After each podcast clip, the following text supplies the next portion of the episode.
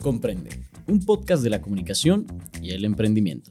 Para comunicar se necesita aprender, para aprender se necesita emprender y para emprender se necesita comunicar. El día de hoy tenemos el episodio 11.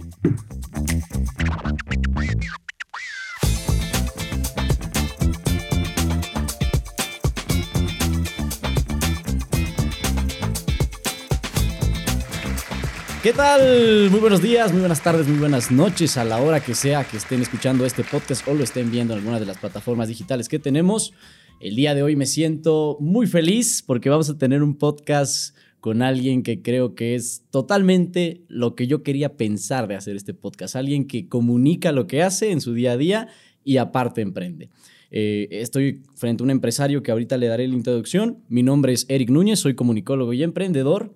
Y el día de hoy tengo a alguien que compitió con Oxo, que hizo cosas muy grandes en Puebla, que tiene un TikTok que le picó el culo a muchos empresarios y ya tiene más de 100 millones de vistas. Mi querido Bernardo Feta. ¿Qué pasó, mi querido Eric? ¿Cómo estás? Bien, carnal? bien, no, muy contento No, de estar aquí gracias, gracias por invitarme. Estoy feliz de estar aquí contigo, cabrón. O sea, ahora sí que... Eh, qué buena presentación, güey. Ya me dicen el rascahuele. güey, ¿no? Es que 100 millones de vistas es un logro que... Sí, 112. güey. 112. Bueno, 112 millones, sí, nunca, nunca se esperó eso. Y yo luego cuando me deprimo lo, lo veo y digo... el- Cuando estás deprimido, güey. Sí, cuando digo, Ah, no, el, mundo es muy grande, los empresarios están muy acá, veo tu TikTok para, para inspirarme y poder crecer como emprendedor. La verdad que desde que yo veía tu perfil decía, quiero hablar con él. No, es, es la primera persona, les puedo decir, que no conocía. O sea, realmente Sí, no, que, y yo tampoco te que, conocí a mí, Eric. que, que qué gusto, la verdad que qué No, gusto. a toda madre, qué chingón que, que me hayas invitado. Estoy aquí feliz de la vida. Eh, de hecho, me escribiste hace una semana, creo, ¿no? Sí. Una semana por Instagram. Oye, cabrón, ¿cómo estás? Te invito a un podcast. Ah, órale, va, güey, ¿dónde nos vemos? La Sí. chingada. Fue como que todo muy fácil, ¿no? Eh, estuvo muy cool. Bueno, también tenemos muchas este, amistades en común que le... Ah, que le sí. vemos. sí, este, Fer Carrión, le mandamos un saludo. Ah, la fera toda Sí, madre. güey. este, a otros más por ahí.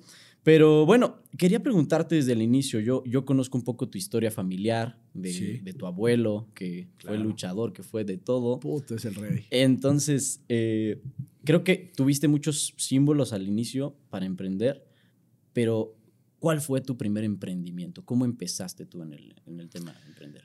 Pues mira, para mí emprender no es crear el primer negocio. Para mí emprender puede ser desde estar como empleado en una empresa y tú ver mucha oportunidad en ciertas áreas y proponérselas al dueño de la empresa. Y así yo empecé. Yo empecé en un negocio familiar porque yo para el estudio soy muy malo. Eh, me identificaron, me diagnosticaron TDAH a los 12 años que en realidad yo, antes de mis 12 años, yo pensé que, que yo estaba bien pendejo, güey, porque el, el estudio no podía, lógicamente, yo veía que todos mis compañeros o la mayoría, pues sacaban buenas calificaciones, mis hermanos, y, y- y yo como que me sentía una carga para mis papás, porque para mis papás fue un martirio eh, el Bernardo en, en la escuela, ¿no? Y cuando me identificaron el, el TDAH, el trastorno de déficit de atención e hiperactividad, pues yo dije, ah, chingado, es una enfermedad, o sea, no quiere decir que estoy tan pendejo. Cuando, sí te sientes así, brother, o sea, cuando Sí. no puedes realmente, cuando le echas todos los kilos y no puedes, está cabrón, güey, o sea, está cabrón porque tú te empiezas a demeritar Claro. y si no tienes un diagnóstico como el que tenía, pues tú piensas que por qué todos pueden y tú no, Que, ¿no? que es algo que yo creo que a muchos jóvenes les puede llegar a pasar. Muchos jóvenes, muchos jóvenes, y creo que hay que trabajarlo porque los primeros 7, 10 años de tu vida es cuando te estás formando, güey. Entonces imagínate que te formes con una autoestima baja o con un bullying en el colegio de, ah, pues este cabrón reprobó siete, reprobó siete, eh, es un pendejo, es, o sea, sí es difícil, brother. Luego, gracias a Dios, mi papá identificó este tema, mi- bueno, mi mamá, me, me, me clavó mi papá mucho al tema de, de la empresa familiar, ¿no? Mi, mi abuelo empezó una empresa desde menos cero, porque él estaba asociado con, con dos sobrinos y, y en su momento se separaron, pero se separaron mal, o sea, Con deudas. con, con pleito, con todo. Ujú. Entonces mi abuelo empezó eh, en la 10 Poniente 907 abriendo una, un negocio de abarrotes que se llamaba Abarrotes y Alimentos de Puebla, cuando mi papá tenía 16 años, iba saliendo de la prepa. Y eh, ahí le dice mi abuelo a mi papá, ¿sabes qué? Vente a ayudarme, cabrón. Entonces mi papá siempre quiso ser arquitecto, nunca pudo estudiar porque mi abuelo no podía pagar la carrera de mi papá y mi papá se metió al abarrote para poder echarle la mano a pagar las colegiaturas para los otros cuatro hermanos, que mi papá es el mayor de cinco hermanos, ¿no? De dos hermanas y, y dos hermanos y mi papá. Entonces, pues desde ahí viene la empresa y el emprendimiento de mi abuelo. Cuando yo eh, identifico que soy muy malo para el estudio y mis papás también, pues mi papá me empieza como que a incitar a clavarme al, negocio, ¿no? Desde primero de secundaria, me acuerdo perfecto que, que, no, desde primero de prepa mi papá ya me clavaba, o sea, desde los 14, 15 años ya me clavaba al, negocio. Me decía, yo no te voy a dar un centavo. Tú sales de la prepa, del primero de prepa, y a la 1.15 que sales te vas directo a la barrotera. Entonces empecé a darme cuenta yo que era bueno para el tema del business, para el tema de la relación pública, para el tema de la venta, para el tema de, de, Porque tal la negociación. no eras alguien que estudiaba mucho, pero eras muy eh, extrovertido. Extrovertido. O sea, vaya, creo que se ve en redes sociales hasta la fecha tu personalidad. A huevo. Y, eh, y como yo, yo aquí entiendo que esto va evolucionando, ¿no? Eh, ya en otros podcasts tú nos has platicado como cuál, era tu historia, me acuerdo hasta de los 10 años con Nayo, que platicabas lo de la cama, cosas así. Claro, mucho miedo. Entonces, eh, realmente yo creo que todo esto evoluciona hasta un punto en el cual eh, ya la empresa, lo de los abarrotes, se llama Sale Vale, ¿no? ¿O cómo es que pasa esto?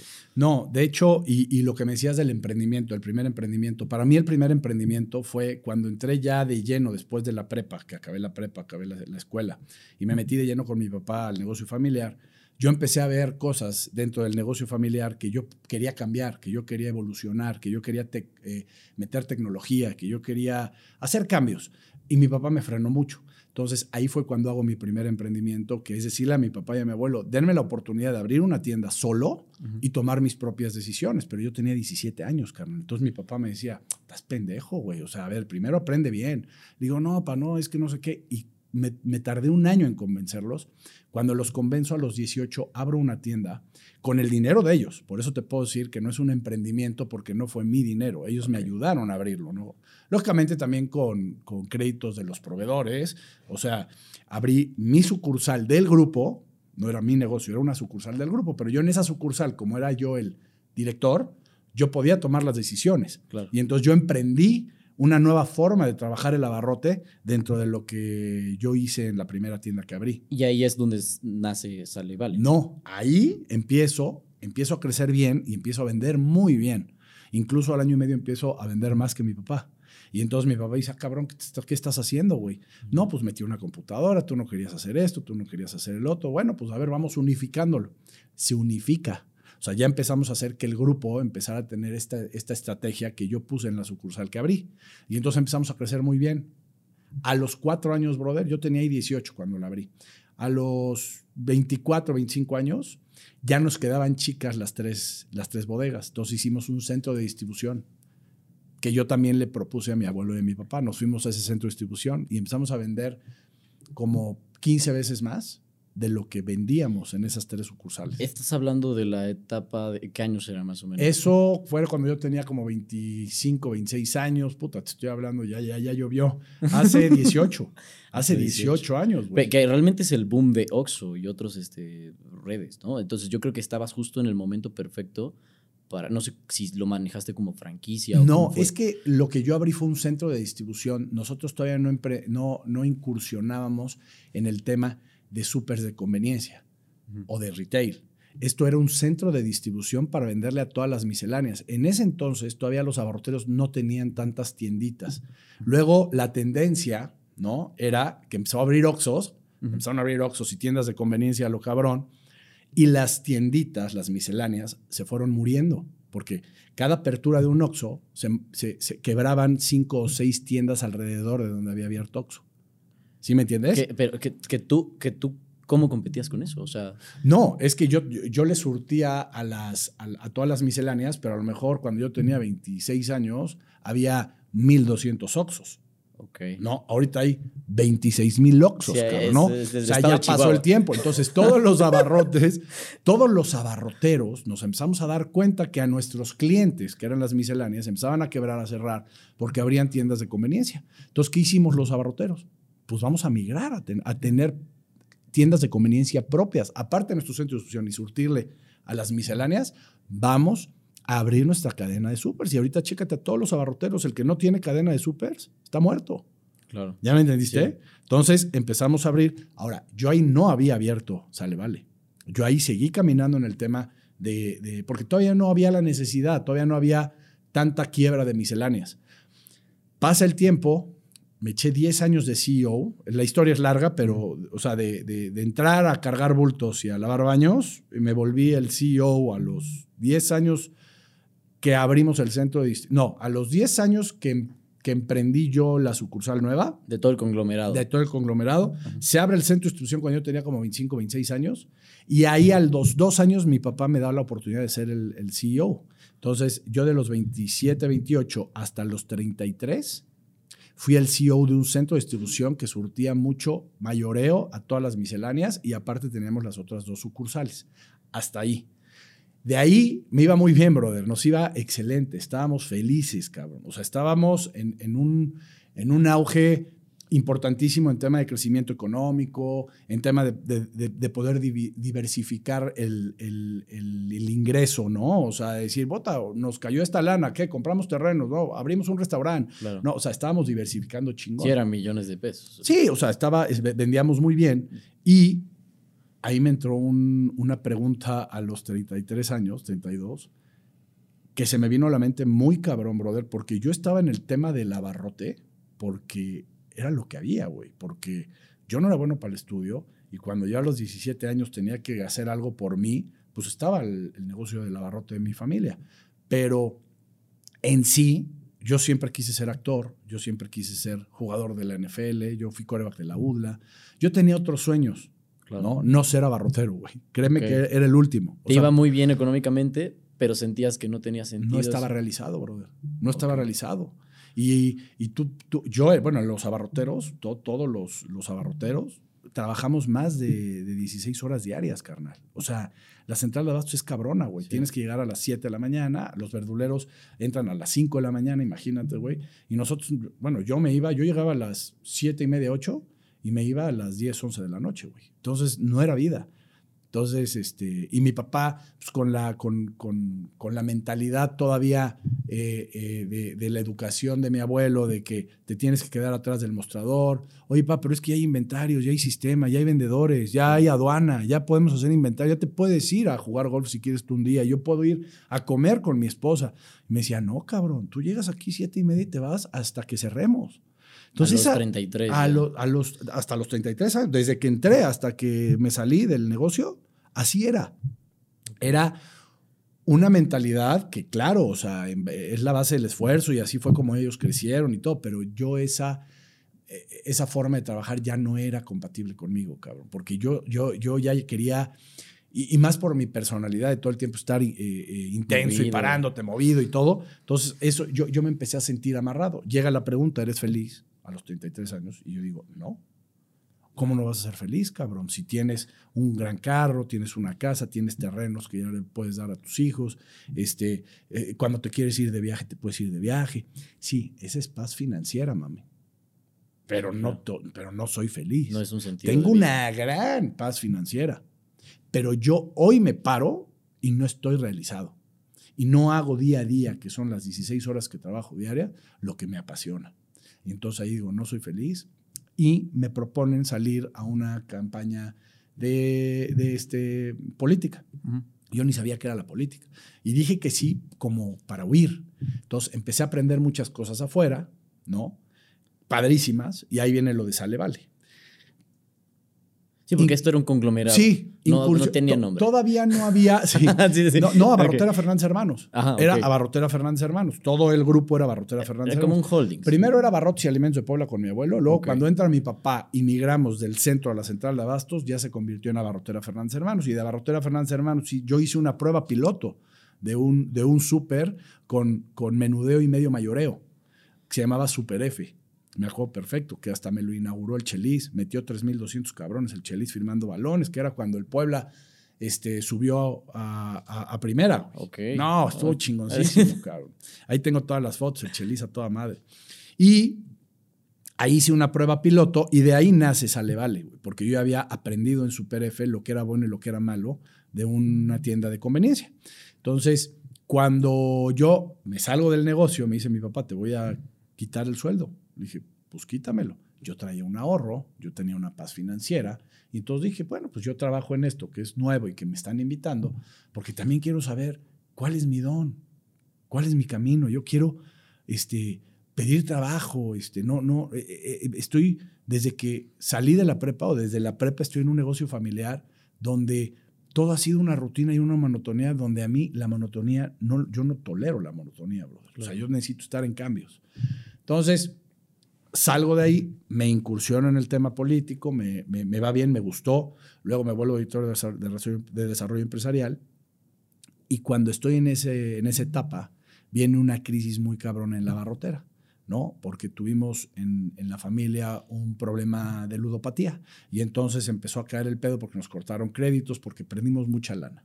De ahí me salgo de la política porque yo era director y me meto a, no a la barrotera porque yo prometí no volver a trabajar con mi papá, porque yo quería un padre, güey, yo no quería un patrón. Y, la, y la relación padre-hijo que yo tuve desde que yo entré a trabajar con mi papá nunca fue la misma de cuando yo era niño yo quería a mi papá otra vez de regreso. Entonces no solamente es dinero, güey, es yo quiero regresar a tener un papá.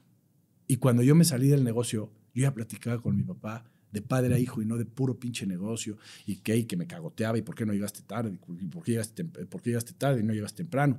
Esa, esa, esas fricciones a mí, me, a mí me lastimaban, güey, ¿no? Entonces, no es fácil, yo creo que no es fácil como que emprender un negocio familiar. O sea, mucha gente dice, uy, que el heredado, ¿no? Te lo voy a decir. Sí. Que, uy, que el heredado, ah, la tener muy fácil, ¿no? Ya tenías tu carrita, todo esto, el otro. Pero no ven todos los otros problemas que están fuera del dinero, ¿no? Que están más en las emociones de, de, la relación, ¿no? En los problemas que incluso ver, al ver tanto dinero, si alguno puede llegar a tener un vicio, qué problemas familiares internos pueden generar, ¿no? Mira, lo que acabas de decir es muy importante. Mucha gente dice, ah, qué fácil, pues llegó al negocio del papá. Y sí, puede ser fácil para gente que no emprende dentro de sus mismos negocios. Porque el emprender no solamente está en aperturar un negocio, está en ver qué oportunidad se le ve a tu área para potencializarla y hacer que ese negocio crezca. ¿Sí me entiendes? Claro, ser un intrapreneur también. Exacto, intrapreneur. Entonces, eso a mí me encanta, güey. ¿Por qué? Porque ahí es donde se aprende. Yo a los chavos hoy les diría, cabrón, tú sé un entrepreneur. O sea, no, no a huevo tienes que abrir un negocio. Claro. Aprende de los chingadazos. En vez de agarrar una incubadora para ver cómo pagas impuestos, cómo hacerte formal, cómo abrir una máquina para hacer galletas. Claro. No, cabrón. A los churros de macha. Te maman las galletas. Tengo un amigo que tiene una startup que hace eso. Ah, no, a ver, carnal. Si te encanta hacer galletas, es un decir. Claro. ¿Por qué no pides trabajo en una fábrica de galletas? Te metes, aprendes, eres un cabrón innovador, emprendedor dentro de esa empresa, le propones al dueño y en una de esas acabas siendo socio de ese cabrón. Claro. O sea, puedes hacerlo. Porque te vuelves muy importante. Exacto, te vuelves indispensable, brother, para ese cabrón, porque dice, este cabrón, no mames, es un empleado que es una estrella, güey. Todo el tiempo me está proponiendo. Yo te digo, ¿qué hacía yo en la barrotera, güey? Yo le decía a mis empleados, a, mi equipo de trabajo, a los gerentes, les decía, si tú me traes un negocio que tenga que ver con la barrotera, un tipo home, un tipo home delivery, o oye, vamos a meter un producto extranjero, hay que importarlo, que no lo tenga ninguno de la competencia para que nosotros podamos tener un margen de utilidad alto, te vuelves socio de ese negocio. ¿Por qué? Porque a lo mejor tú como dueño llegas y tienes un chingo de cosas que hacer y a lo mejor sí lo pensarías, pero no lo haces. Pero un cabrón que tienes ahí, que es director, y llega y te propone y le dices, hazlo, y en sus tiempos libres se pone a trabajar haciendo un plan de negocio, un plan de trabajo para hacer esa, esa apertura de nuevos productos extranjeros en la barrotera, y le prende, ¿por qué chingón no lo vas a hacer socio? Claro. Y entonces imagínate que ese cabrón dice, ya viste si nos prendió, necesitamos otra bodega, oye, ya no puedo ser director de ventas de la empresa agárrate a otro, porque yo me voy a ir a ser CEO de la nueva empresa que tenemos juntos. Eso es emprender, mamón. Es que e, eso, eso, es difícil, yo creo que a veces asimilar como para nosotros los jóvenes. Yo te diré, eh, sobre todo en el tema de merca, de comunicación, todo esto, yo abrí mis propias líneas porque realmente me preocupaba mucho, o lo que, lo que creo que a los, muchos jóvenes les preocupa, es tener un lifetime value en la empresa que vaya incrementando tu sueldo, que por más de que propongas a veces, a veces en Puebla lo que pega en Puebla, dicen que pega en todo, el mundo. pega en todo México. Entonces, es muy difícil pegar en Puebla por esa misma frase. O sea, la gente dimensiona que tú dices, ok, me interesa eh, formar parte de esta empresa, tengo esta propuesta. O sea, yo trabajé para medios de comunicación, no me trataron bien. Les dije cómo iban a quebrar, ahorita están quebrando. y como joven no te escuchan. Por más de que llegues con un white paper que explique todo, con una, un PDF, a veces la, la gente creo que subestima la educación que tenemos aquí en Puebla de los jóvenes. O sea, sí considero que hay mucho joven que te dice, sí sé hacer esto y no tiene ni perra idea, ¿no? Pero creo que también ese es el, el, problema de Puebla, que justo ahí también quería preguntarte. Pero nada más rápido, ahorita me preguntas, de lo que estás diciendo, tú a la hora de emplearte, pues tú mandas tu currículum a varias empresas de comunicación. Tú, al, al llegar... Propones. Propones. Dices, oye, yo soy una persona inquieta, voy a entrar al puesto que me diste. Pero hay posibilidades de que yo te traiga propuestas de negocio internas, donde podamos hacer alianzas. Y yo quiero crecer, porque a ti te dicen cuál es tu misión y cuál es tu visión o cuál es tu plan de vida cuando te hacen una entrevista de trabajo. Claro. Y entonces tú puedes decir, yo quiero abrir mi agencia de comunicación. Y a lo mejor ellos te van a decir, no, pues llégale, güey, yo no quiero que seas mi competencia. O te pueden decir, eres una pistola, ábreme un campo de nuevas propuestas dentro de la empresa y vamos a asociarnos. Pero esos poblanos hacen falta, te diré. No, güey, pero, pero, pero, a la hora de llegar tú a una entrevista de trabajo, tienes que así como el, el, que te está haciendo la entrevista de trabajo te tiene que analizar para ver si es un buen elemento para su empresa, tú también tienes que analizar si la empresa que te está entrevistando es una empresa que va acorde a tus principios, a tus valores y a tu forma de pensar. Sí, es, difícil. es difícil. O sea, yo te diré, aquí... Porque tienes necesidad. Tenemos mucha... Exacto, porque también sales de la, de la universidad que te valió un millón y medio, dos millones de pesos y no tienes beca. Yo, gracias a Dios, fui becado. Pero de una buena universidad, ¿no? Hablamos Anáhuac, Ibero, Tech y demás. Y que igual, la BUA, ponle que ya, pasaste tu tiempo ahí, tu costo de oportunidad lo, lo desmenuzaste ahí. Pues sí esperas como algo un poquito más grande. Y las oportunidades aquí en Pueblo a veces sí como que... Por eso yo creo que hay mucha gente que migra, ¿no? Y es muy chistoso porque hay gente, o sea, hay una historia ahí. No sé, obviamente a Luisito Comunica. Sí hay una historia que él tenía una propuesta para los medios que él presentó cuando él estaba en la UAP, que decía, yo no, la verdad no lo sé, si algún día ve esto Luisito Comunica, me encantaría que me dijera si sí o si no y que venga el podcast, pero que él proponía como viajes en Puebla que expliquen las cosas que él hace en YouTube. Sí, claro. Y ve dónde está él facturando lo que, con todo respeto, por la vía legal, no están facturando todos los medios de comunicación juntos. juntos. Entonces, o sea, es lo que te digo, si tienes un caso así... Pero a ver, él lo propuso, él fue a tocar puertas. Y le valió madre a la gente. Espérame, y dijeron, no, no, no, no, no. ¿Qué hizo él? Dijo, ah, no. Su propia narrativa. Ah, no, cabrón, yo soy perseverante, mamón. Y entonces yo voy a hacerlo. Pero ¿qué hizo Luisito Comunica? Aguantó vara, güey aguantó vara. Tú no, a ver, la gente cuando te ve exitoso dice, ah, tuvo suerte, lo que acabas de decir. Ah, güey, por el negocio de su papá. Ah, güey, este cabrón luego, luego le aprendió porque. No, a ver, güey, que les cuente Luisito Comunica lo que tuvo que comer, o lo que tuvo que hacer, o dónde tuvo que dormir para llegar a donde está hoy, güey. o sea, porque todos tenemos una historia que contar, güey, detrás de un éxito. Y de esa historia, en esa historia, hay miles y millones de fracasos, güey. Yo estoy seguro y te puedo firmar ahorita que no hay un ser humano, un empresario, un deportista, un lo que quieras, exitoso que no haya pasado por el fracaso. El fracaso es tu principal maestro para llegar al éxito.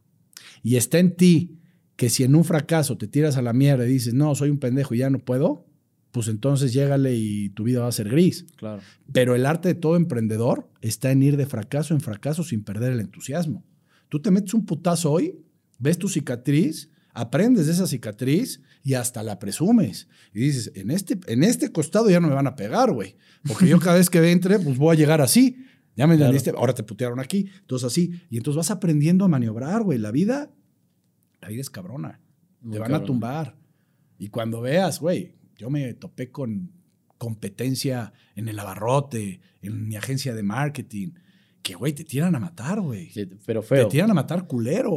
Y te copian. Y, la chingada. Y te roban empleados. Y... te roban y, te, y, se te sacan la información. Y bueno, es la jungla, güey. Así es el pedo. Así es la competencia, no solamente en el, en el emprendimiento, güey. Esa es la competencia en todo, cabrón. Doctores, deportistas, este, en todo. Si tú quieres llegar a ser jugador de fútbol, soccer, para llegar a primera división, Ahí te cuento lo que te van a escupir, lo que te van a madrear, lo que te van a fracturar, güey. O sea, hay que chingarle, mamón. Sí. Hay que chingarle. No, y aparte, bueno, eh, eh, lo que preocupa, bueno, a veces creo que como tú jóvenes es haber invertido tanto tiempo en algo que no, no te haya dejado, pero creo que al final de cuentas te puedes levantar, puedes hacer otra cosa de tu vida y, Siempre te puedes y, levantar. y la gente, o sea, yo te puedo decir, yo quería hacer periodismo deportivo y veme acá, estoy muy feliz. Cabrón, pero aquí estás porque aquí te llevó Claro. tu, tu camino, tu vida, y siempre es importante. A ver, hay empresas que empezaron haciendo tecnología y hoy están haciendo este, una cosa sumamente diferente a la tecnología, güey. Claro. ¿Ya me entendiste? Porque se tienen que reinventar. Hoy, en, en- en lo que estamos viviendo en estos tiempos de inmediatez, de que la competencia más cabrona que tienes no es la que ves, sino la que no ves, que de repente llega ahí en un tema digital, home delivery de abarrotes, y dices, ah, cabrón, yo tenía 27 tiendas, 30, y de repente llegó un home delivery y me tragó lo que le pasó a Liverpool y a Palacio de Hierro con Amazon. Sí. ¿no? Que Liverpool y Palacio de Hierro se volvieron las vitrinas de Amazon porque, ah, no, mejor lo compro acá y le pican y les llega el otro día. Claro, más barato los Y, y- y envíos. no ti- y estos cabrones no pagan guantes, no pagan, simplemente pagan un centro de distribución robotizado y te surten al otro día con dinero del proveedor porque les fía o porque surtes y cuando el, el pinche producto paga, el- lo paga el cliente, te lo pa- se lo pagan al proveedor. Qué chingonería, Eh, güey. Es que a- analizar Amazon, bueno, para mi cabeza es, es, o sea, lo que hacen igual con, las, con la ropa. A mí sí me saca un desmadre. Ubicas una marca que se llama Everlast, que estaba No. antes en, estaba en Suburbia, eran unos Ajá. básicos. Ok. ¿Qué fue lo que hizo Amazon? Amazon en su auge les dijo, vénganse, claro que sí, pongan. Pero tú para entrar a Amazon pues, tienes que decirle todo, tienes que decirle cómo es este pinche vasito Ujú. y todo. Entonces, ¿qué pasa? ¿Cuánto mide? ¿Qué hace? ¿Cómo se rompe ¿De qué todo? materiales? Entonces Sí. pasan tres años, agarra Amazon y te dice, voy a hacer, eh, voy a copiar tu producto, literal. Pasa tres años y dicen, ya, conozco todo tu producto, creo que tiene muy buena demanda, lo voy a copiar. Y le voy a mamar Amazon Basic. ¿Y qué es lo que pasa después de eso? Ellos tienen todo el dinero del mundo en acciones, en lo que tú quieras, para tener un precio y una guerra de precios como que no te puedes competir ahí y acaban quebrando la empresa de la patente o lo que tú tengas si no la tienes registrada. Claro. Eh, Por eso nos han comido a Apple, pero sí podrían, podrían comerse a cualquier empresa. Entonces es, es, es mezquino saber que, que el mundo se está moviendo en esa forma y es lo mismo que yo creo que te podría llegar a pasar con Oxxo, ¿no? Pero ¿qué analizaste en lo que acabas de decir, el tema de Amazon, de que te puede copiar si le dices todas tus... to- toda, to- toda Tu la... Ajá, tu know-how. Todas las... Este, se me fue el pinche nombre, pero a ver, toda la ficha técnica de lo que es esta taza, Ajá. se lo mandas a Amazon y la chinga. A ver, paténtala, güey. Hazlo bien, regístrate en el INPI. Pero ese es el problema del, del empresario chico. Yo te lo diré como, como empresario que ahí va, tiene una edad joven y, y, eh, se termina, está pagando, se te está terminando de pagar otras cosas que dices, ¿cómo me voy a capitalizar de esto? Y ahí es el problema que a veces dices, quiero prestar, que me presten dinero. Y aquí en Puebla, o sea, yo, yo me han prestado más dinero para negocios en Carnal, otros lados. mira, lo acabas de decir. El empresario chico, o sea, cuando tú quieres emprender a hacer estas tazas, Ajá. tú no crees en ti, güey. O sea, tú, tú estás diciendo, las voy a hacer, ojalá y peguen. Este, güey, tú tienes que decir, van a pegar, voy a vender un putazo de tazas. ¿Qué tengo que hacer ahorita para que cuando empiece a vender un chingo de tazas, no llegue un cabrón y me las chingue? Tienes que empezar bien desde el inicio, carnal. Ese es el Claro. pedo y por eso hay hoy cada de 10 empresas o de 10 emprendimientos, cierran 8 a los dos años, güey porque no hacen las cosas bien, no saben costear, no se vuelven un negocio formal, no tienen una incubación, una incubadora donde ellos te, o sea, una incubadora casi casi no te, no te cobra, güey. Te, Claro. te- te cobra dos, tres puntos de tu acta constitutiva y te dice, vamos a detonarlo, yo te voy a meter orden, te voy a, te voy a enseñar a, a pagar impuestos, te voy a enseñar a, a tener un, un costeo de tus productos para que no pierdas. La mayor parte de los emprendimientos quiebran, güey, porque gastan más de lo que tienen, güey, porque no saben costear. Claro. O porque dicen, gané tanto, pero ya le metiste la depreciación, ya le metiste el costo del La impuesto, la inflación. No saben costear. La facturación. Entonces, tú cuando tengas un emprendimiento que vas a lanzar, lo primero que tienes que hacer es estar 100% enamorado de tu producto y decir, la voy a romper, cabrón. Claro. Y cuando dices, la voy a romper, aunque no la rompas, güey, pero tú tienes que estar enamorado. Si tú entras titubeando, es como cuando te vas a agarrar chingadas. O si entras titubeando, te meten el primer putazo y ya te tiraron. No, güey. Si te vas a romper la madre, llega tú y pega primero. O sea, ya me entendiste, güey. Son cosas en la vida que así que se aprende a putazos. Yo así, es que no, no crees que te lo estoy diciendo. Claro. O sea, te lo estoy diciendo porque yo así fui, güey. Yo al principio decía, puta, pues a ver si pega. Oye, pero regístrate en el INPI. Oye, pero da de alta la empresa. Oye, pero haz tus cosas bien, lleva tus números, tus resultados, tus costeos. Y yo, no, pues mira, si Oxo da el Ariel a 48 pesos, pues yo también lo doy a 48 pesos. Pues cabrón, ¿qué? Ellos también. No, güey, pero Oxo compra 25 mil trailers, güey. Tú compras uno. Tú tienes un costo muy diferente a Oxxo. Claro. Entonces tienes que primero hacer un análisis, tienes que primero ver si eres competencia o no eres competencia de Oxxo con tus gastos, con tus dos tienditas y él con sus 24 mil. Claro. Porque si no, entonces ya ni le metas. Hay que estudiar y hay que creer que cuando ya tienes la información y decir, sí puedo, sí se puede, entonces te enamoras de, de, tu emprendimiento y vámonos de frente, pero haciendo las cosas bien desde el inicio. ¿Qué pasa con emprendimientos que de repente dicen, ah, la madre, la aprendió cabrón, y de repente dices, ve, Desapareció, güey. ¿Por qué? No se registró en el INPI. Su marca ya existía en otro estado o en otro país. O en y entonces le tuvo que quitar el nombre, güey, por no hacer bien las cosas desde el inicio. Entonces, ¿cuánto tiempo tardó en hacer, en escalar, en, en hacer marca? Y de repente te la tumbaron porque no hiciste las cosas bien. Hay que hacer las cosas bien desde el inicio, carnal. Y creo que eso es muy importante decírselo a todos los emprendedores, ¿no? Porque es difícil y yo creo que hay que entender en qué etapa del negocio estás. Si estás en investigación, si estás en vámonos todo por todo, porque si estás bien la otra, yo creo que ya necesitas todas las formalidades que a veces es difícil asimilar porque dices, ¿por qué me voy a convertir todo esto? Ya, ya, esa es el presión que, que a veces los jóvenes es como, ok, ¿no? O sea, necesitas un nivel de madurez y también creo que ayuda un poco la familia o relaciones cercanas que puedan decirte, güey, pues si, si tienes un pedo acá, yo te ayudo porque yo ya tengo el know-how de todo. Acabas de dar la joya, brother. Tú para emprender tienes que tener tus 5, 6, 8, 10 etapas para poder llegar a abrir el telón. El estudio, el saber cuál es la competencia, el estudiar las tendencias de tu competencia, que lo hagas bien, yo así se sale, vale. Yo estudié los cinco continentes, los supers de conveniencia en tendencia en cada continente. Vi sus pros, sus contras, su foda, fortalezas, debilidades. Debilidades del Oxxum, decir que ahorita que me acuerde, no abren la segunda caja. En Sale Vale yo decía, si está cerrada la segunda caja, te descuento el...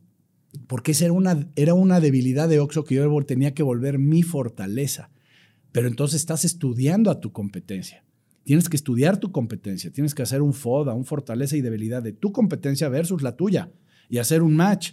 Y entonces ahí es cuando tú entras en una barrera de entrada, como dicen Debor, que, tú qué tienes o qué estás ofreciendo diferente a, a tu competencia.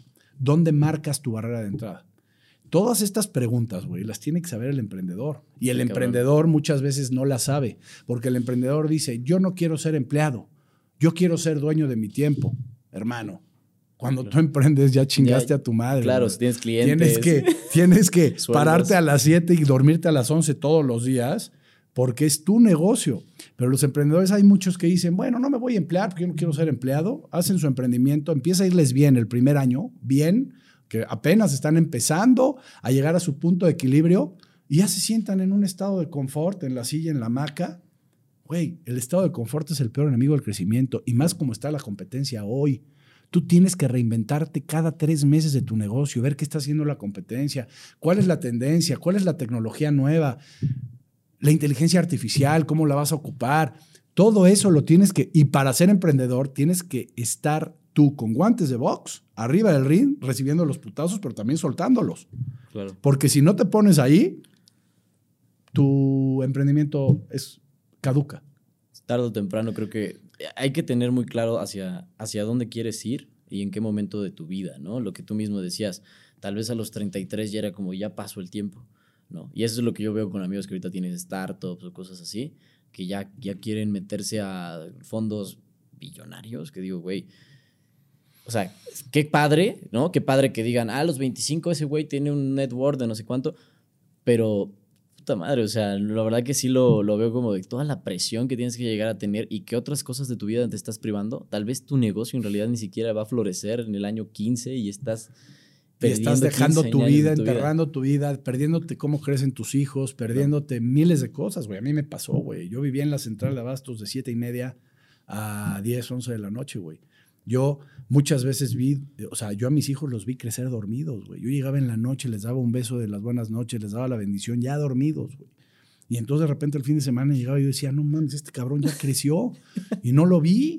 O sea, pros y contras, carnal. Para mí, la empresa más importante en esta vida es la familia. Sí.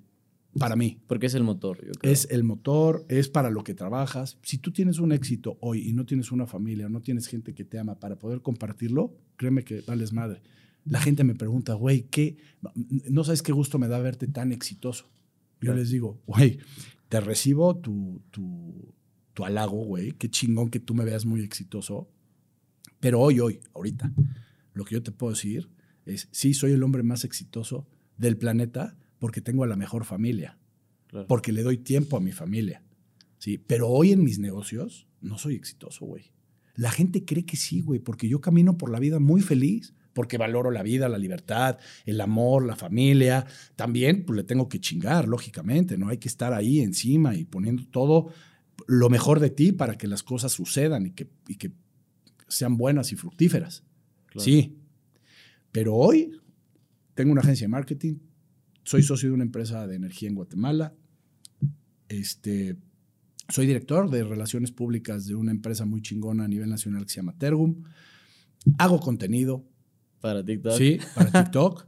Y me gusta tu contenido, eso quiero decirte antes de que lleguemos Sí. a esa parte de cómo empezaste, y lo voy a dejar bien claro. A mí este podcast he intentado cuidar muchísimo no invitar gente como que vende humo.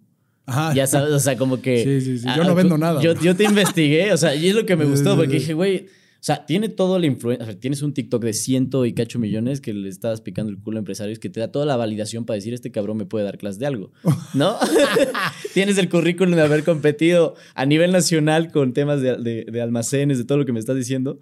Y no estás vendiendo un curso. Es lo que me gusta de No. hablar de, de- de tu marca, que es como, de, o sea, llego y, y me cago de risa, ¿no? O sea, no es, eres tú, no es como de que ya me está vendiendo algo, un No. curso de ventas, no sé, que ahorita venden cada cosa que digo, No mames. o sea, sí se entiende vender el, el- el- conocimiento, pero yo creo que para eso ya está suficiente la universidad, No, ¿no? no, no. Y bueno, mira, este soy yo, güey. O sea, yo, yo hago redes por, por gusto, porque quise ser actor toda la vida. Y cuando mi esposa en pandemia me dijo, baja TikTok, porque yo no te voy a tener aquí sin hacer nada, bajé TikTok, güey. y- Así empezaste. Sí, claro. Ok.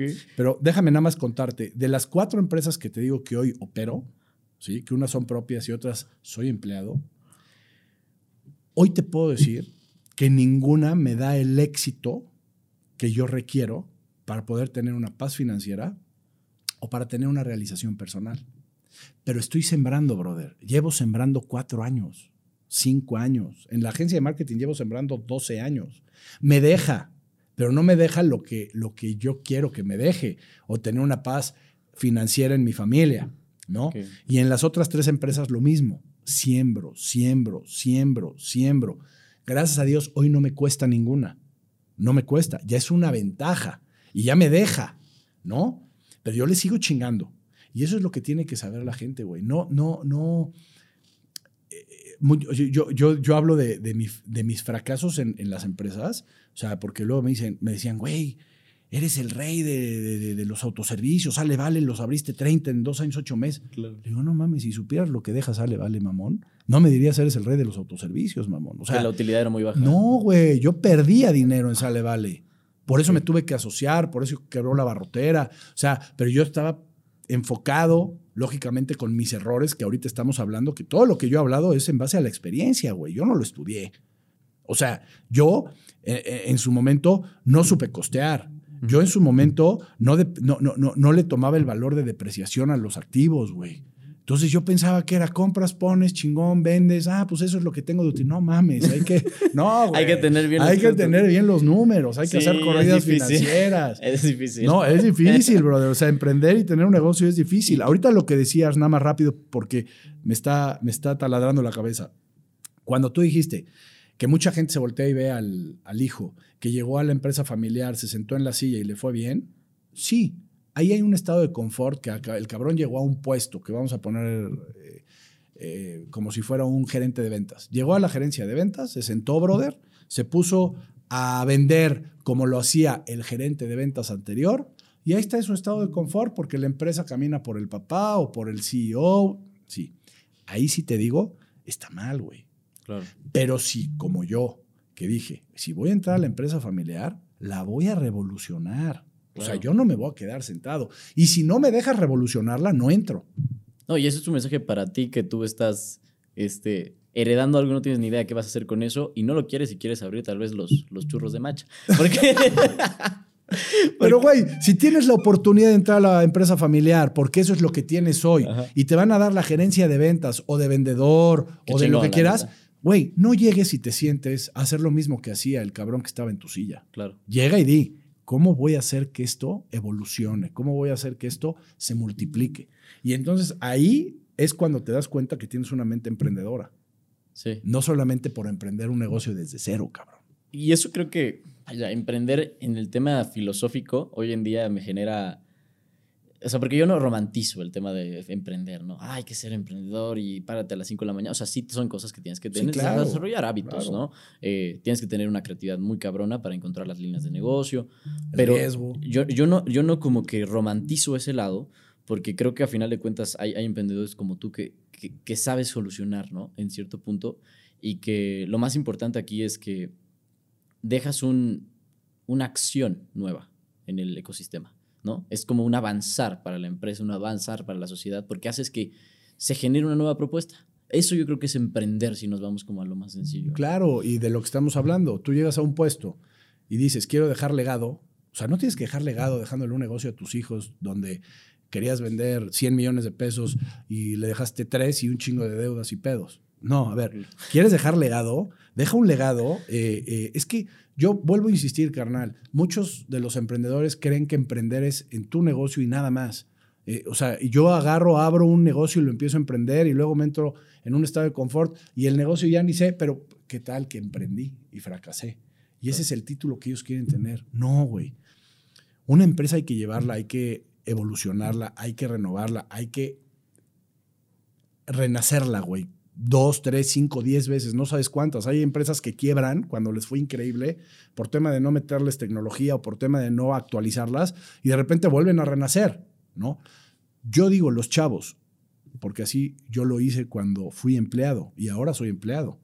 Este, te metes a un, a un cargo y dices, yo, yo, yo así lo digo, que en mi cargo haya tantas cosas tan chingonas que pueda la gente aprender, ver y copiar, que cuando el gerente, el director o el CEO o el dueño diga, yo le diga, ya me voy porque quiero emprender algo o porque ya me buscaron de otra empresa, me diga, por favor no te vayas, güey. Claro. Y yo creo que eso no solamente tiene que ser en tu trabajo, eso tiene que ser en tu vida todos los días, carnal. Tú todos los días te tienes que parar diciendo, hoy tengo el regalo de vivir, hoy voy a hacer ejercicio, hoy me voy a, a- a preparar este, emocional, espiritualmente, ¿correcto? Voy a dar lo mejor de mí porque hoy puede estar mi oportunidad en la calle. Así se tiene que pensar. Y tienes que salir a, a salir y a dar lo mejor de ti, no solo en el trabajo, sino en el deporte, con tu familia. Imagínate un papá que llegue y, ¿cómo te fue en el colegio? Bien, comiendo. No, ¿cómo te fue en el colegio, gordo? A ver, platícame, ¿qué quieres jugar fútbol? O sea, yo con mis hijos trato de que ellos vean un papá activo, un papá divertido. Claro. A mi esposa igual, cabrón. O sea, yo le digo, a ver, mi esposa y yo tenemos una frase muy chingona, cabrón. Nada más para que veas cómo hasta en eso llevo esta, esta dinámica. Sí, porque emprender una relación también es... Es un, es un emprendimiento Claro. porque la empresa es, la, la- la familia es una empresa y esa es- debe de ser la principal empresa que debemos de tener los seres humanos, porque la familia es el principal núcleo de la sociedad, güey. Claro. No existen parejas felices. Existen personas felices que hacen pareja. Mi esposa y yo somos dos personas felices que hacemos pareja. ¿Y por qué somos personas felices? Porque ella me apoya en mis emprendimientos, en mis sueños y en mis metas, y yo la apoyo a ella. Y entonces hacemos un team. Pero si yo tuviera una vieja que me la hiciera de pedo porque vengo un podcast, porque no hables no sé qué, porque no, dices, no mames, güey, ¿dónde estoy? Si te, te dé la ¿No? libertad, ¿no? Exacto. No el libertinaje. Ok. O sea, nos, nos respetamos, Sí, nos, claro, claro. nos prometimos, nos, nos dijimos, nos amamos. El, el- el- el matrimonio es muy difícil, güey. Pero depende de cómo lo veas y de cómo lo soluciones y de qué, qué tanto criterio y qué tanta iniciativa tienes para que tu matrimonio siga. Es como cuando viene una debacle en tu chamba, güey. No, y en el emprendimiento es todos los pinches meses. O sea, llega un momento que dices. Cabrón. Oye, a ver, llega un pinche mes que porque tus productos son navideños y puta, en septiembre dices, madre, es el mes patrio, güey, no voy a vender ni madre, ¿no? Y entonces, entonces por ese mes vas a agarrar y decir, ya, chingar a su madre. Y claro. Ya, cierro. No, pues no puede ser El eso. matrimonio es igual, güey. Claro. Va a haber bajas muy cabronas, güey. Pero mientras el respeto y la admiración sigan, vas a decir, sí, la estamos pasando cabrón y feo, pero vamos a echarle huevos y vamos a levantar el matrimonio. Es una empresa. Y se necesita apoyo, güey. Vaya, que, que ese mensaje, o sea, yo creo que para muchos em- eh, empresarios es bien difícil como tal vez asimilar, te lo voy a decir, porque a veces están muy metidos. Este podcast sí lo escuchan gente de, pues ya, que ya lleva rato en esto, ¿no? Y te podría decir que, que siempre es como de que yo, he visto, ¿no? Como que la esposa a veces está como en, en una posición que no es tan bonita, digamos, ¿no? O sea, yo, yo veo a ti, o sea, allá no conozco a tu esposa, hoy nos conocimos, pero, pero digo, qué padre, o sea, que, que tú veas esa filosofía de la vida, porque no muchos empresarios lo ven, ¿no? Y, y creo que por eso todas las batallas que ahorita ya vamos a empezar a, a, a- preguntarte más como en ese sentido, las has podido lidiar porque tienes un motor increíble No, dentro de hombre. casa. Brother, increíble, mi esposa es increíble. Hemos formado una, una familia eh, en la cual creo que hay, hay un equipo detrás, ¿no? O sea, somos un equipo, un equipo donde nos apoyamos y nos metemos el hombro cuando necesitamos uno del otro. Y, y- y ha sido difícil, pero también ha sido muy fácil. O sea, hay etapas muy fáciles y padrísimas, y hay momentos muy difíciles donde ahorita te digo que vengo de un tema difícil, Mm. de, de que estamos pasando familiarmente por un tema de salud, y entonces este, hay que estar, güey. O sea, hay que estar. Oye, gordo, este, te voy a tener que pedir apoyo para que la próxima semana tú lleves y traigas a los niños porque voy a estar en este pedo. Sí, señor. Sí, señor. O sea, no porque tú lleves a los niños y cocines y la chingada eres menos. No, güey, al contrario, güey. Somos un equipo. Entonces, es, Eso está muy es- chido. es- es un, es una bendición tener un equipo que, que te respalde y que ese equipo sea tu familia. Yo creo que la decisión más importante de tu vida está en con quién formar o con quién vas a formar una familia y va, y, y va a formar parte de tu vida toda la vida. Yo me, yo me casé para toda la vida. No sé si voy a llegar a toda la vida. Esperemos en Dios que Sí. mi esposo y yo nos moramos casados. Pero de que voy a luchar este, y voy a mover cielo, mar y tierra para, para tratar de hacerlo, hay veces que ya no, que dices, ya no, ya no es posible, ¿no? Ha- Han pasado cosas tal, tal, tal. Bueno, tiras la, la- la toalla, pero de que voy a hacer todo lo posible para, para, para acabar casado en mi vida, con la misma. Porque Claro. puede haber- Sí, porque sí, Sí. sí. sí- pasa, vaya, o sea. Sí, bueno, es normal. Es, es normal. normal. es normal. Y- Y, ahí, y ahí entra un tema de la persona y el personaje, carnal. Claro. Que puta, es que hay mucha, hay mucha carne, pero ahora en mi conferencia, que es el 21 de septiembre, que estás invitado, Muchísimas y de gracias. hecho se llama más persona que personaje, es precisamente eso. Muchas de las, de las parejas se casan con personajes, güey. O sea, tú para conquistar a una mujer, no fuiste tú al, al inicio. Tú dijiste, puta, ¿quién le gusta? ¿Cómo le gustan? La analizas y empiezas siendo un personaje para llamarle la atención. Y de repente hay gente que se queda con los noviazgos y se quedan personajes, güey. Y entonces cuando se casan, pasan 3, 4, 5 años y dice la mujer o el hombre, no mames, ¿cómo ha cambiado? Claro, la no, no, intimidad, No, no, no. cambió, mamón. es que él era así, pero, pero era personaje. Entonces yo invito a la gente, no solamente en las parejas, en las amistades, en, en tu vida diaria, sean más persona que personaje, güey. O sea, si tú eres más persona que personaje, todos tenemos un personaje. Claro. Todos, todos. O sea, yo puedo ser un personaje ahorita y no puedo estar hablando con el corazón. Puedo estar, ¿qué me conviene decir para que me vean en las cámaras porque quiero vender esto? Vende Claro. humos. Sí, sí, sí. Pero ¿qué pasa si te sientas y tú eres más persona que personaje? Simplemente vas a fluir. Tu mejor versión está en dar lo mejor de ti desde tu esencia, no desde tu personaje. Si tú das lo mejor desde tu esencia, tu esencia brilla y entonces atraes gente que es compatible con tus valores y con tus principios. Y entonces no cambias de amigos, no cambias de novia, no cambias de pareja. No y es una estructura de empresa, porque eso es lo que... Exacto. O sea, pareciera que nos estamos desvariando, pero lo que me No, gusta es que es la misma filosofía empresarial, un grupo en el Claro. cual eh, tal vez el personaje en cierta ocasión es el papá de la familia.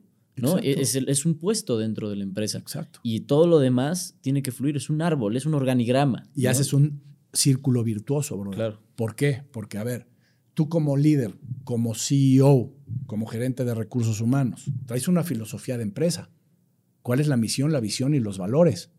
Al igual. Claro. Y entonces tú cuando vas a entrevistar a gente para contratarla, lo primero que haces es tratar de sacar todo lo que tiene él dentro de, de- de sí para saber si es compatible con los valores de tu empresa. ¿Sí me entiendes, güey? O sea, Claro. estás analizando a quién vas a meter a tu casa, güey, a quién vas a meter a tu empresa. O sea, eh, escoger pareja yo creo que es como hacer recursos humanos dentro de una empresa, ¿no? sí, claro. O sea, es, es Pero una bueno. belleza. Eh, mira, ¿has tenido algunos retos a lo largo de, del- de lo que ha sido emprender, a lo largo que ha sido pues todo esto? Entre ellos eh, hay algunos muy, muy populares eh, que pues, has ya hablado en otros podcasts, ¿no? Eh, han pasado cosas aquí en Puebla. Puebla es una ciudad que ah, tiene de Todo todo. el mundo sabe Entonces, lo que pasa. eh, es, es, es loca, pero eh, quería preguntarte aquí, o sea, realmente, ¿cómo afrontaste los más fuertes? O sea, es decir, en el tema, digamos, de... Este, o sea, no eres la primera persona que le pregunto esto en el podcast. La semana pasada estuvo Emilio Maurer y le pregunté cómo es estar en la cárcel. Tú preguntas. Yo te quiero preguntar eso. ¿Cómo, cómo fue todo ese proceso así como... Que, ¿Cómo afrontas eso? O sea, más allá de cómo fue, porque ya hay creo que cinco podcasts que preguntaste cómo fue. más, ¿cómo, ¿Cómo lo afrontas como emprendedor? Mira, las tres herramientas de sobrevivencia para mí en la cárcel fueron, la primera fue la fe. Ahí aprendí lo que era la fe. Yo pensé que tenía fe, pero cuando estás en el bote y no tienes una fecha de cuándo vas a salir y te dicen que a lo mejor en tres años no vas a ver a tus hijos, brother, el único que te puede salvar es Dios, güey. Y entonces empiezas a trabajar tu fe. La segunda herramienta fue la resiliencia el- el- yo estuve cuatro días enojado con Dios. Cuatro días muy duros, brother. Muy, muy duros. Llorando, este, sin comer, queriéndome morir, güey. Hasta que el día de Navidad, güey, fue el 24 de diciembre, que fue el cuarto día, invité a Dios a cenar. Él y yo solos, en un piso con un plato con arroz. Y le dije, Diosito, ¿qué quieres de mí? Y entonces ahí aprendí lo que era la resiliencia. Y dije, aquí hay de dos. O me victimizo y me tiro a la mierda y- y- y me carga. ¿O qué tengo que aprender de esto para fortalecer mi vida y la vida de los que me rodean? Y entonces tomé esa decisión. Dije, a mí nadie me tumba. Yo estoy con Dios, puse mi vida en manos de Dios y dije, de aquí para el real, cabrón. Sea ¿Cuánto un año, estuviste? sean tres años, sean cinco años, yo me voy a romper la madre. Lógicamente había bajones que quería suicidarme, güey. Estuve 101 días. 101 días. Y la tercera, hermano, inteligencia emocional, que creo que hoy hace falta mucho la inteligencia emocional en las escuelas, meterle este valor a los niños. La gente es muy impulsiva, toma decisiones a lo pendejo. Por eso los índices de suicidio de todos los chavos que hoy, tú chécate los índices, cómo han subido de suicidio, güey. muy elevados. Está muy cabrón, güey. Debe de haber inteligencia emocional. Al haber inteligencia emocional en las escuelas y formar a los chavos tomando decisiones con la, mental, con la mente fría, porque cuando toman decisiones, como lo hemos hecho todos, las tomas cuando estás caliente, cuando viene el pedo. ¿Qué va a pasar, güey? Pues por eso tantas matanzas, por eso tantas, tantas, tantos suicidios, por eso tantos madrazos. Hay que trabajar con la inteligencia emocional y la empatía, carnal. La gente ya no es empática. La gente dice, ah, mira, qué cagado, putearon al animal y lo tiraron. No, güey. Puede ser tu perro, güey. Puede ser tu hijo, puede ser tu... Güey, sé empático. Espejéate con el dolor ajeno, cabrón. Claro. ¿Por qué? Porque así es la forma que vas a aprender sin que te tenga que pasar. Como te lo dije, todos tenemos una historia que contar y ninguna es mejor que la otra, güey. Son únicas e inigualables. Gracias a Dios, Dios nos dio el privilegio de ser únicos. No existe nadie como tú, güey. Nadie es mejor que, o sea, ninguna historia es mejor que la tuya, ninguna es peor que la tuya. Todas son diferentes y únicas. No todos tienen el valor de pararse, de, de- de- sentarse en un podcast o pararse en una conferencia, abrir el corazón y encuerar el alma. Ojalá todos pudieran hacerlo y quisieran hacerlo, porque entonces todos aprenderíamos de todos. Esas fueron las tres herramientas. ¿Y cómo las sobrellevé, brother? Rezando, con fe. Son adversidades, güey. Y, te voy a decir una frase de resiliencia. Yo a Dios le decía, yo no sé para qué estoy aquí, espero encontrar la respuesta ahorita o cuando salga. Lo único que sé es que esta adversidad tú me la estás poniendo porque me estás preparando para lo grande. O sea, chécate la mentalidad que yo tenía dentro de la cárcel. ¿Sí me entiendes, güey? sí. Cuando otros a lo mejor decían, no, es que yo no entiendo, que chinguen a su madre, yo por qué, yo no estoy... Y entonces negativo, negativo, negativo, se tiraban a la mierda. No, yo tenía mis rutinas de hacer ejercicio, de trabajar la mente, de lectura, y eso lo aprendí ahí adentro. Güey.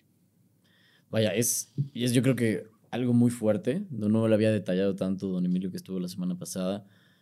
Eh, te puedo decir, realmente creo que dentro de México, ¿no? Ni siquiera vamos a hablar solo de Puebla, esta cultura de lo que pasa entre lo, empresarial y lo político, lo que sea que fue la situación, pues es bien difícil eh, pues asimilar con cualquier empresario. Y no todos la pueden llevar.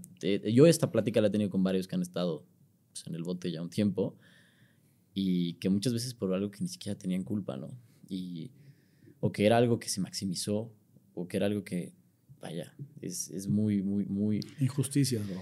Totalmente. Y aquí preguntarte, dentro, digamos, del lado de, del emprendedor resiliente que hoy conozco y que de verdad que creo que este es el podcast, te lo digo así abiertamente, o sea, gracias a todos los que han venido, pero en el que más me llevo como algo emocional. O sea, porque me he llevado mucho valor, te lo, te lo digo, o sea, me, he llevado mucho, o sea, igual aquí me estoy llevando valor, pero en, en el lado como que esta semana fue un poco difícil y, escucharte digo, vaya, o sea, qué nivel de actitud hay que tener para todos los retos que enfrentaste como emprendedor. Y bueno, eh, dos preguntas más quería hacerte. Claro, carnal. Eh, ya viendo lo positivo, porque esto que pasa en la cárcel es antes de TikTok. Es antes de, o sea, antes de el TikTok del... Sí. Es que ese no lo voy a superar porque te juro me motiva. Este, este no, algún día te espero tenerlos. ¿Qué pensaste cuando lo subiste? Así me, me, genera mucha duda. no, o sea, yo lo subí porque yo estaba en una comida, en una sesión de empresarios y la sesión ya había terminado y entonces me pidieron hacer un TikTok después. O sea, me lo pidieron desde antes, pero no, se podía. Hay reglas dentro de ese consejo que no se puede sacar celular y la chinga. Y yo las respeté. Pero después de seis y media, que ya había acabado esa sesión, que no es el CCE, o sea, porque toda la gente piensa por las noticias que es el. No, era un, un grupo de empresarios externos a cualquier cámara de comercio y a cualquier cámara empresarial. Este pero ya sabes, güey, en, las noticias ponen lo peor, eh, lo que les conviene. Claro. No, eh, nos conviene que haya estado en el CC. Nos conviene que los empresarios digan que este cabrón se, se la mamó. Este, nos conviene lo que les conviene. Igual, hay que meterlo al bote porque se robó los muebles de Casa Puebla. Güey, yo, no, yo ni siquiera los vi, güey. O sea, ya me entendiste, claro. O sea, yo no ni... O sea, la injusticia, Puebla. Pero, pero, pero así son, así son los medios, güey. O sea y así es el poder y así es, es estamos desgraciadamente, eh, todo esto yo lo hago y lo digo, güey, porque imagínate, güey, o sea, yo una persona, gracias a Dios, ya con una madurez, ya con ciertas vivencias, fracasos, adversidades fuertes, que me han llevado a curtir mi corazón y tener una capa de piel de cocodrilo para que pueda yo seguir con todos los chingadazos. Pero imagínate que le hacen esto a una persona que no tiene esa piel de cocodrilo, o a un niño o a un joven, que le empiezan a mentir, a, que le empiezan a tergiversar sus verdades. Sus verdades en redes, y entonces vuelve un bullying cibernético, y entonces ese chavo acaba suicidándose, güey. O sea, ¿qué tiene que pasar para que nos demos cuenta que Hoy estamos viviendo una situación donde desgraciadamente el dinero lo compra todo, güey. O sea, compran tu dignidad, compran tu, eh, los medios de comunicación, compran o el poder. Este, ¿Y crees que eso está pasando en Puebla solamente? No mames, eso pasa en todo el mundo. No, no en todo el mundo. Pero hoy con las redes sociales, que son para mí lo mejor que le ha pasado al mundo, eh, porque ya hay una libertad de expresión, ya hay un, este, no, no, no me puso el dedo y no, ya si eres una persona en redes sociales, entonces ya puedes sacar la verdad y entonces te dicen, no, no la vayas a sacar. Claro, Oh, claro. Ya, ya me entendiste, Sí, güey. sí, ya me pasó poco. Sí, güey. O sea, les ha pasado a muchos. Claro, claro. Entonces, ¿qué dices? Qué chingón que Tengo mi propio medio de comunicación. tengo mi propio medio de comunicación y, Y yo puedo yo. ser libre de expresión. Eso, lo, eso, eso yo lo creía antes de estar en la cárcel. Después, y estando en la cárcel, hoy te puedo decir que no soy libre de expresión, güey. No soy libre de expresión porque ya me di cuenta de cómo Se manejan las redes se sociales. maneja. No, las redes. El poder, la justicia. entonces dices, no mames, yo no pensé esto, güey. Entonces yo mañana le cago a un cabrón y que ya me meten al bote nada más así por sus huevos. Pues sí, cabrón. Entonces, la recomendación hoy a todos es no tengan enemigos, güey. No tengan enemigos. No Sí. tengan enemigos, bro. Porque, digo, y no es que yo tuviera enemigos, yo pensé que no tenía enemigos, güey. Pero de repente dices, madres, güey, ¿por qué tanto dolor? ¿Por qué tanta maldad? Pero bueno, son cosas que, mira, yo soy un creyente, Dios es todo para mí, y yo sí, sí creo en, en que los tiempos de Dios son perfectos y que Él tiene un plan para cada uno de nosotros. Y de repente las injusticias, de eh, él, él, él sabe por qué estuve ahí, él sabe por qué camino por aquí, él sabe, y entonces todo lo dejas en sus manos y el karma existe, carnal. Entonces, y no es desearle el mal a nadie, simplemente es que ojalá en, algún momento del mundo, en el mundo, no estoy hablando de pueblo, estoy hablando del mundo, reine el amor, que el idioma universal sea el amor y que, y que la gente se dedique a lo suyo y que deje de ver lo que hacen los demás y que haya menos odio y menos envidias, cabrón. Porque no Cada día hay más, cada día Cabrón. hay más en redes sociales, creo que es complicado manejarlo. Y hay gente, que se cree, hay gente que se cree mucho por tener seguidores, hay gente que se cree mucho por tener dinero.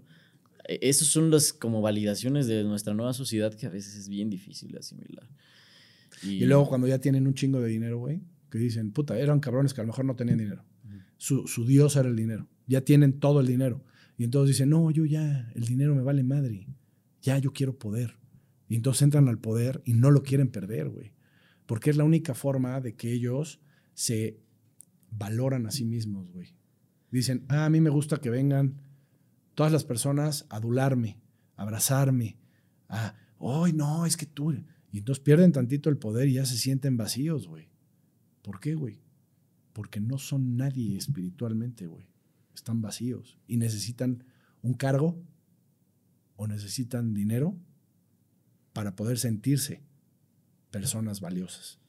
Ah, Y creo que pa- para un mensaje fuerte para mucha gente que entra a la política, lo, lo- lo hablaba con una persona igual que estuvo aquí en el PAN, lo que te mostré ahorita el TikTok, que decía, mucha gente realmente entra a la política porque es poder, es dinero, es esto, no es quiero cambiar algo. Y espero que eso cambie, espero de verdad eh, Latinoamérica, México, Puebla, lo que sea, El mundo. el mundo, ya dejemos de, de ser así porque nos va a llevar la chinga.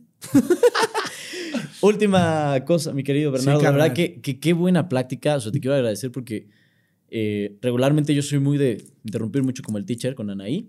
Y ahorita me sentí muy cómodo de que, te- que, que- que floreciera, que, que todo lo que acabas de decir, tema emocional, vaya, yo venía eh, personalmente con un mood y tú me lo cambiaste muy positivamente, te lo quiero agradecer. No mames. Y quisiera que se lo cambiaras a más, eh, a más gente. Gracias. Siempre al final del podcast eh, quisiera que el invitado siempre diga una frase que puede ser que la esté escuchando el Bernardo Chico, el que estuvo tal vez en la cárcel, el, el emprendedor, el que cree que lo puede motivar. Sé que no hay un consejo perfecto para todos, pero ¿qué te gustaría decirle a ese Bernardo del pasado?